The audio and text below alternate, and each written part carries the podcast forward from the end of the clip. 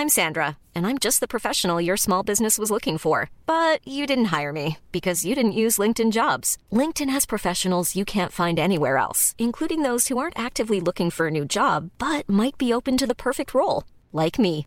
In a given month, over 70% of LinkedIn users don't visit other leading job sites. So if you're not looking on LinkedIn, you'll miss out on great candidates like Sandra. Start hiring professionals like a professional. Post your free job on linkedin.com/people today. There's never been a faster or easier way to start your weight loss journey than with PlushCare. PlushCare accepts most insurance plans and gives you online access to board-certified physicians who can prescribe FDA-approved weight loss medications like Wigovi and Zepbound for those who qualify. Take charge of your health and speak with a board-certified physician about a weight loss plan that's right for you. Get started today at plushcare.com slash weight loss. That's plushcare.com slash weight loss. plushcare.com slash weight loss.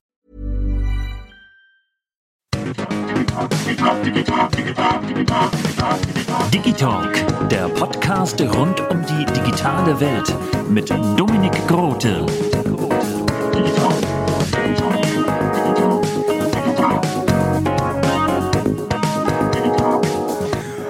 Moin und damit herzlich willkommen hier von der Frankfurter Buchmesse. Und heute habe ich zwei Gäste zu Gast, aber ich möchte nicht viel vorweggreifen, deswegen sage ich einfach, darf ich dir meine Karte geben? Achso. ja, ich muss mal kurz gucken, was steht denn da drauf? Digitalk mit Dominik Grote, der Podcast rund um die digitale Welt. Und das war Kalle Klaus. Und wo Kalle Klaus ist, darf natürlich Christopher Tauber nicht fehlen. Moin Christopher. Hallo Dominik. Wir kennen uns ja jetzt auch äh, schon, wir haben ja auch schon miteinander gesprochen. Aber wie seid ihr denn beide auf die Idee gekommen, ein Graphic Novel zu machen? Also, angefangen hat damit der Christopher, der hat schon zwei, drei Fragezeichen Graphic Novels gemacht, nämlich den dreieugigen Totenkopf und das Dorf der Teufel, bevor ich die Ehre hatte, dazu zu stoßen. Und ja, wir haben als Team gut funktioniert. Wir kannten uns schon über den von Christopher mitgeleiteten Zwerchfell Verlag, wo ich ein Comicbuch veröffentlicht habe. So ist der Kontakt eigentlich zustande gekommen. Und ja, Christopher wusste, dass ich auch äh, als Hörspielautor schon aktiv war und hielt mich wohl für einen geeigneten Partner zum drei Fragezeichen Graphic Novels erspinnen und erarbeiten. Ja, genau. Also ich habe eben nach einem Autor gesucht, mit dem ich arbeiten kann, der eben Comic erfahren ist. Und natürlich ist, äh, war das da sehr hilfreich, dass Kalle auch eben äh, Hörspielaffin ist und äh, sich mit den drei Fragezeichen auskannte. Und genau eben ein, ein, mit einem Autor zusammenzuarbeiten, der in dem Fall äh, eben Storyboarden kann. Äh, ich schreibe eher Skript, Kalle ist eher der Storyboarder, wenn es darum geht, einen Comic zu schreiben. Ja, und das haben wir ausprobiert und seitdem läuft's und uns fallen ständig neue Ideen ein und Gott sei Dank dürfen wir die auch umsetzen. Ja, das ist ja großartig. Lieber Klaus, wie bist du denn zu die drei Fragezeichen gekommen? Ja, äh, wir duzen uns ja, deshalb heiße ich Kalle oder Herr Klaus. Aber es wird gerne mal verwechselt, also es sei dir verziehen. Wie war nochmal die Frage? Also Kalle, ähm, wie bist du zu den drei Fragezeichen gekommen? Ähm, ich habe tatsächlich drei Fragezeichen. Das Gespensterschloss war mein erster Fall. Das habe ich als Hörspiel gehört mit meinem alten Sandkastenfreund Sebastian. Und das haben wir vorm Einschlafen gehört, klassisch so. Ne? Mutter, ich habe bei ihm übernachtet. Ich wohnte in Hannover, er wohnte in Bremen. Es war schon au aufregend, in einer fremden Stadt als Kind beim Freund zu Gast zu sein. Und dann auch noch Licht aus und dieses Hörspiel. Das hat einen wirklich tiefen Eindruck bei mir hinterlassen. Ich fand es total toll und total gruselig und ich fand es eh toll. Diese Situation war toll. Das vermengt sich auch so und das ist seitdem, ja, äh, bin ich da am Haken irgendwie, würde ich sagen. Du bist ja nicht nur am Haken, ihr habt ja auch das Gespensterschloss jetzt auch gezeichnet. Nein, Dominik, da bist du falsch. da bist du falsch informiert. Ich habe zwar die Adaption geschrieben vom Gespensterschloss, aber bei der Zeichnung war die Ines Kort Ines- am äh, Storyboard. Und Ah, Kalle okay. hatte da Andere Buchreihe. äh, andere Buchreihe und Kalle hatte da Pause oder frei und hat sich dann in der Zwischenzeit wahrscheinlich den Teufelskickern oder den Punkies gewidmet. Das ist ja gut, dass man das nochmal ja jetzt so ein bisschen auflöst. Wie geht ihr denn an so einem Graphic Novel ran?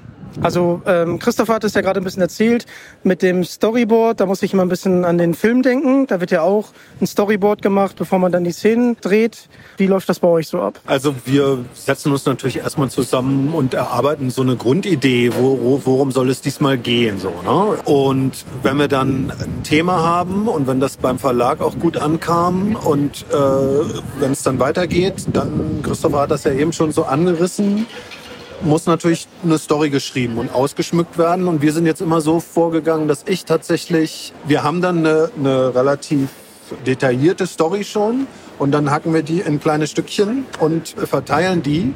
Und Christopher schreibt seine Stückchen der Story. Das sind dann einzelne Szenen oder vielleicht auch mal zwei Szenen hintereinander als klassisches, klassisches Skript.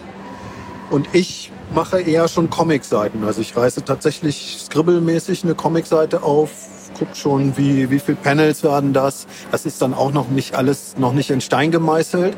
Und so haben wir dann halt einen Teil der Story als Skript, einen Teil der Story als Storyboard, natürlich auch schon mit äh, gefüllten Sprechblasen und Text. Und dann haben wir es immer so gemacht, dass ich tatsächlich das ganze Buch, circa 120 Seiten waren es, immer wirklich einmal durchgeskribbelt habe. Also ich bin quasi der Erste, der diesen ganzen Comic einmal zeichnet. In einer roughen Scribbleform, da ich auch Zeichner bin, macht mir das großen Spaß. Ich äh, finde das auch schön, dass ich auch als Autor noch zeichnen kann, auch wenn das später niemand sieht, außer der Kollege. Und irgendwann äh, veröffentlichen wir mal den Prachtband dann mit, wo auch die ganzen Scribbles drin sind. Genau, und so wird das dann wieder zusammengestückelt. Es läuft dann so, dass ich Christophers Skriptteile auch nochmal zeichne. Er meine geskribbelten Seiten nochmal Skript umsetzt, sodass wir beide so ungefähr dieselbe Arbeit haben. Und irgendwann haben wir dann sowohl ein komplettes Skript der Geschichte als auch ein komplettes Scribble slash Storyboard. Genau. Ist halt insofern super, das in zwei Versionen zu haben. A, hast du halt in der Skriptform Möglichkeit, da schon äh, ein Lektorat drüber laufen zu lassen, Korrekturen machen zu lassen für den Text, also vor allem für die Dialoge, das ist wichtig. Und auf der anderen Seite kannst du tatsächlich anhand dieses Proto-Comics, den Kalle zeichnet, schon sehen, was funktioniert und was nicht. Wo muss man vielleicht nochmal irgendwie kürzen, wo muss man vielleicht nochmal ein Panel auf eine andere Seite schubsen. Ähm, und wir hatten jetzt tatsächlich beim letzten Band, Hotel Bigfoot, war das erste Mal, dass wir so Seitenknappheit hatten, dass wir eine Szene, die uns beiden sehr am Herzen lag, ja, hart kürzen mussten. Oh, das ist, das ist ja schade. Aber Hotel Bigfoot, Christopher, du hast es mir netterweise zugeschickt und auch eine wunderbare Zeichnung äh, reingezeichnet. Äh, den fand ich großartig. Dankeschön. Sehr, sehr gerne. Ähm, ihr seid ja hier auch bei, für Hotel Bigfoot, habt ihr hier eine Lesung. Was kann man denn erwarten? Nervöse Zeichner, die sich unterm Tisch äh, auf die Füße treten, wenn sie ihren Einsatz vergessen. Genau, und im letzten Moment auf 9.30 Uhr verlegt werden. Oh ja. Wäre Wichtigeres. Ja, letztes Jahr, letztes Jahr wurden wir äh, dann vorgeschoben und haben gedacht, da kommt kein Schwein, weil es keiner weiß. Und was war? Volle Hütte. Alle Schweine waren da. nee, äh, erwarten natürlich äh, ein Teil des Abenteuers Hotel Bigfoot, die Zeichnung an der Leinwand, unterlegt mit Musik und Geräuschen und dann von uns äh, stimmlich intoniert. Genau. Der großartige Matthias Wieland hat die Musik wieder beigesteuert, die sehr wichtig ist dabei. Und ja, Christopher und ich lesen äh, die vielen, vielen Figuren, Ja. äh, teilen sie uns auf und lesen sie mit ganz vielen verschiedenen Stimmen äh, Richtig. vor. Ja. Christopher, jetzt möchte ich aber auch eine kleine Stimmanlage von dir hören, bitte. Äh, kannst du knicken, Dominik. Dankeschön. Äh, welcher Graphic Novel war das denn um 9.30 Uhr, wo so viele Leute da waren? Das war letztes Jahr mit dem goldenen Salamander. Ja, genau. Das hat uns natürlich sehr gefreut, weil wir wirklich, ne, also wir haben echt gedacht, scheiße, jetzt haben wir uns hier vorbereitet und werden hier auf frühmorgens verlegt. Ja, und es war dann auch so knapp, dass man das irgendwie, wir haben es dann natürlich noch irgendwie über Instagram oder sowas kommuniziert, aber das weißt du ja auch nie, wen erreicht das, ne? Ähm, und dann, äh, und wir mussten den Platz räumen für die äh, Ehegattin des ukrainischen Präsidenten. Und das war natürlich mit sehr viel Sicherheitsaufwand versehen, so dass äh, ja da ein reibungsloser Übergang nicht möglich gewesen wäre. Ja, und siehe da, also auf drei Fragezeichen-Fans ist Verlass und wir hatten danach auch, äh, glaube ich, die längste Signierschlange unseres Lebens äh, und der Kosmos Verlag nicht genug unserer Bücher dabei, so dass wir am Ende einfach äh, alle Kosmos Bücher, die die Leute uns hingelegt haben, signiert haben. Ja, genau. Ja, es war sehr schön. Zehn Hunde, die zehn, zehn Hunde Grundregeln. Kompetenzen. Alles. zehn Hunde Kompetenzen. Das ist, das ist ja großartig. Das freut mich richtig für euch. Der Goldene Salamander ist auch einer meiner Lieblings-Graphic Novels, gerade weil es da um das Lucha Libre geht. Und ich bin ja großer Wrestling-Fan. Äh, das habe ich jetzt auch Marc äh, mitgebracht, der die Redaktion macht. Ähm, da freut er sich auch schon äh, sehr drauf. Ähm, wie habt ihr euch denn darauf vorbereitet? Weil Lucha Libre ist ja in Mexiko wirklich eine Volkssportart und äh, da muss man natürlich auch dementsprechend das auch richtig rüberbringen. Naja, also unser Ausgangspunkt für den Fall war tatsächlich eher so dieses, ne, ich weiß nicht, ob das jetzt das Golden Age oder das Silver Age ist des Wrestlings in den USA, ne, 80er Jahre, WWF und WCW, die ganzen ne, Namen, die man kennt, Hulk Hogan, der Undertaker, Macho Man, Ric Flair das ist so das, was ich auch als, als Kind irgendwie, war sogar live einmal mit meinem Vater hier in Frankfurt äh, bei einem Event, wo äh, Rochus Hahn, der Moderator war, der, äh, kennen, also eine Comic, ein, eine Comicgestalt, also ein, ein Mensch aus der Comic-Szene, der war jahrelang da Moderator auch bei dem bei der deutschen Version von dem Wrestling. Und das Lucha Libre, wir haben dann halt recherchiert, haben geguckt, was gibt's denn halt noch so für Ausläufer. Ne? Und es gibt sehr gute Dokus äh, über ähm, so Wrestling weltweit, es jetzt in Japan ist oder so, oder dieses Backyard Wrestling, was es in den USA gibt, dieses Independent Wrestling. Und Lucha Libre ist halt eh schon von den Masken einfach sowas Tolles. Ähm, ja früher schon irgendwie so, so alte Serials gesehen aus, aus Mexiko, wo dann irgendwie ein Lucha Libre gegen die Mumie kämpft oder keine Ahnung. Äh, und das ist einfach wir haben da ein paar Dokus gesehen. Also wäre jetzt falsch zu behaupten, dass wir uns da super reingearbeitet hätten, aber wir haben uns schon mit auseinandergesetzt, was die Kultur äh, ausmacht äh, und versucht da jetzt auch keinen Scheiß zu erzählen. Also beispielsweise das, was es damit auf sich hat mit der Maske und mit der Persona und dass man die nie demaskiert sieht und ja.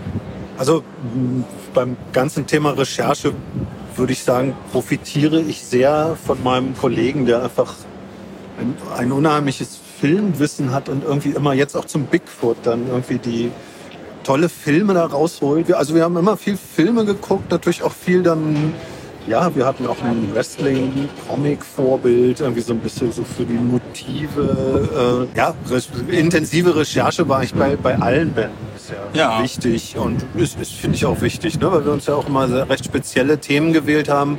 Und wie Christopher sagt, wenn man jetzt ich meine, ich bin alles andere als ein, ein Wrestling-Experte. Wenn man da keinen Scheiß erzählen will und Leute vor den Kopf stoßen, die sich dafür interessieren. Es geht ja jetzt auch nicht darum, dass man da irgendwie ganz viel äh, Nerdwissen anhäuft, aber dass man zumindest irgendwie so ein Fundament hat an Wissen, dass man darauf eine gute Geschichte platzieren kann, die ja. irgendwie hinhaut. Das war jetzt beim, beim Bigfoot wieder dasselbe im Grunde ja, wo man dann halt eben auch sagt, man nimmt aus dieser, ne, ist ja in beiden Fällen, ob es jetzt diese Bigfoot-Forscher sind oder, oder das Wrestling, ist ja, also bis auf das, es gibt ja das Mainstream-Wrestling, aber sowas wie Lucha Libre ist ja zumindest in den USA auch schon eher etwas so nischig, ne? Ähm, also dass man sagt, dass man aus diesen ähm, Subkulturen, äh, dass man die mit reinholt in die drei Fragezeichen Welt auch äh, und die da stattfinden lässt und dann darauf eben auch den Fall ein bisschen aufbaut. Ne? Also beim Goldenen Salamander ist halt die Maske einfach ein ganz, ganz wichtiges Element des Falls, ähm, was jetzt könnte man auch anders erzählen mit einer anderen, äh, einem anderen Fundament, aber das passt halt eben so zu diesem Fundament. Und beim Bigfoot eben auch, dass der Film, ne, dass das Gefil der Film ist der Beweis und, und es geht darum, das, den festzuhalten, den Beweis, dass es gibt, aber ihn, aber eben auch dran zu glauben, dass es ihn gibt, ohne diese Filme äh, oder sich dann eben in die Filme irgendwas rein zu fantasieren, was einem das bestätigt. Und daraus ist dann eben der Fall auch für Hotel Bigfoot entstanden. Ja, sehr, sehr spannend. Also mir und Marc noch viele anderen hat das auf jeden Fall sehr gefallen, der Goldene Salamander. Und äh, ich freue mich ja auf eure Lesung morgen. Juhu! Was ist denn von euch noch so ein Thema oder vielleicht sogar ein Fall von den drei Fragezeichen, was ihr gerne nochmal als Graphic Novel rausbringen wollt? Na, den nächsten natürlich.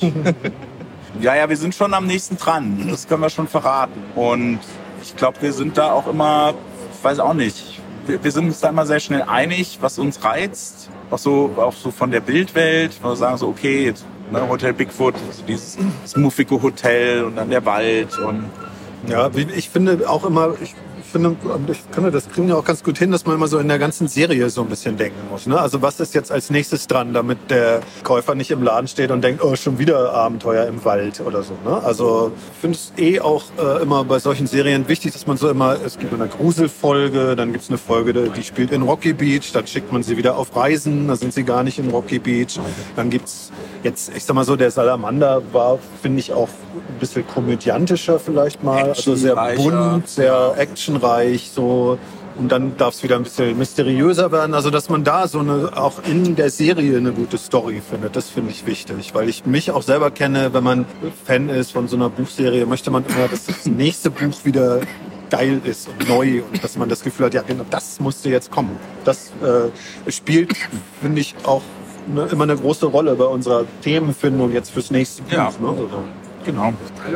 Ja, und, da wir jetzt tatsächlich den, aber noch nichts drüber. Genau, wir dürfen das jetzt umsetzen, was wir gerne als nächstes machen würden. Ähm, und dann sind wir halt leider zum Schweigen verpflichtet. Aber ich möchte da mal Danke an euch beide richten, weil die Graphic Novels ja nochmal so einen richtigen Schwung bei den drei Fragezeichen reinbringen und das einfach sehr interessant ist. Also ich habe immer mal vorgestellt, wie ist es denn, wenn die jetzt beim Lucha Libre was mit denen zu tun haben, irgendwie mit dem Wrestling und dann kam es halt raus und ich so, ja! Und es ist halt schön, wie, wie Kalle das schon gesagt hatte, dass man halt diese Abwechslung hat und man wie ich jetzt sehr gespannt bin, was ihr da jetzt als nächstes aufs Papier zaubert. Ja, und damit bin ich auch schon so langsam am Ende von diesem spontanen Talk hier auf der Frankfurter Buchmesse. Eine letzte Frage an euch beide. Welche drei Fragezeichen Folge habt ihr als letztes gehört? Ich glaube, Grusel auf Campbell Castle war die letzte, die ich bewusst gehört habe, weil ich die tatsächlich bis dato nur so nebenbei gehört habe und dann habe ich mir gedacht, die höre ich mir jetzt nochmal bewusster an, das mache ich öfters mal. Also ich höre die immer so, ich höre sie ganz oft nebenbei und dann bleibt halt wenig hängen. Äh, und bei manchen Folgen denke ich so, äh, die höre ich jetzt nochmal ganz genau an, vielleicht auch aus dem Interesse heraus, so ist das jetzt was, was äh, potenziell was sein könnte, was wir als Team vielleicht äh, gerade bearbeiten. In dem Fall nicht, um so ein bisschen sicher zu gehen und dann natürlich auch aus dem Interesse heraus des Falles, dass man sagt, okay, was ist denn jetzt hier eigentlich, wie war denn der Fall jetzt nochmal genau? Der, ich weiß ja, wie der anfängt, aber wie ging der jetzt nochmal zu Ende? Da war Grusel auf Campbell Castle die letzte. Okay. Ja, bei mir war es tatsächlich eine ganz alte, fällt mir gerade ein, die singende Schlange habe ich neulich mal gehört, weil ich in einem anderen Hörspiel-Podcast darüber was gehört hatte und das nochmal rekapitulieren wollte. Das letzte drei Fragezeichen Buch, was ich gelesen habe, war jetzt, nachdem ich fertig war mit Hotel Bigfoot, habe ich mir gedacht, jetzt liest doch nochmal das Bergmonster. Ähm, weil es ist ja verwandt, themenverwandt. Ähm, da habe ich mir dann tatsächlich die mal die englische Ausgabe gegönnt und da hatte ich wieder ein Aha-Erlebnis, dass nämlich Patrick und Kenneth ja gar nicht Patrick und Kenneth heißen im Original, sondern äh, gar keine Iren sind, sondern zwei Deutsche. Jetzt habe ich den Namen von den beiden schon wieder vergessen. Äh, Günther und Hans oder so. Ja, irgendwie sowas. Und das ändert ganz schön viel in der Folge, muss ich sagen, äh, dass sie da ihre bayerische Cousine besuchen wollen. Äh, das fand ich dann so, ah, interessant. Ob man das heute auch noch ändern würde, das ist so für mich so typisch 70er, 80er. Man, man ändert das, um das exotischer zu machen. Ähm, wenn das was Deutsches ist, ich erinnere mich da immer gern an mein erstes Die Hard, Stirb langsam sehen und dann später herausfinden, ach so, ne, das ist ja, das ist ja ein deutscher Terrorist, das ist ja gar nicht internationale Terroristen, äh, sondern böse Deutsche, na, sowas. Ähm, ja, das war mein letztes Leseerlebnis mit den drei Fragezeichen. Ja, da muss ich natürlich ein bisschen was zu sagen. Also einmal Berg, ähm, das Bergmonster, wunderbar eingelesen von Kai Schwind. Großartig das Hörbuch. Die singende Schlange, Katrin Fröhlich kommt ja bald. Äh, Ellie Jamison, also freut euch drauf. Und ich habe mir das feurige Auge tatsächlich ja, bewusst nochmal angehört, weil ich Stefan Krischinski interviewen durfte, der ja August August äh, spricht. Und da wollte ich natürlich nochmal mir die ganze Folge äh, anhören. Und gelesen habe ich zuletzt Hotel Bigfoot. Yeah, das ist ein, ein sehr guter Fall, habe ich mir sagen lassen. Ja, soll super sein. Ja, und dann verfolgt auf jeden Fall weiter die Arbeit von Christopher Tauber und Kalle Klaus und äh, schaut doch mal bei Social Media vorbei. Da sind die auch vertreten. Und dann würde ich sagen, das ist der Weg. Danke, dass ihr Teil von uns seid und folgt mir auch auf Social Media und dem Podcast, um nichts mehr zu verpassen. Und damit bin ich raus aus dem, jetzt regnet es ein bisschen, aus, der, aus Frankfurt von der Messe. Ciao. Tschüss, Freunde. Tschüss.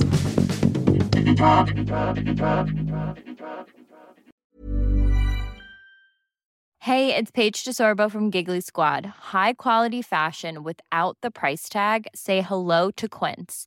I'm snagging high-end essentials like cozy cashmere sweaters, sleek leather jackets, fine jewelry, and so much more. With Quince being 50 to 80% less than similar brands.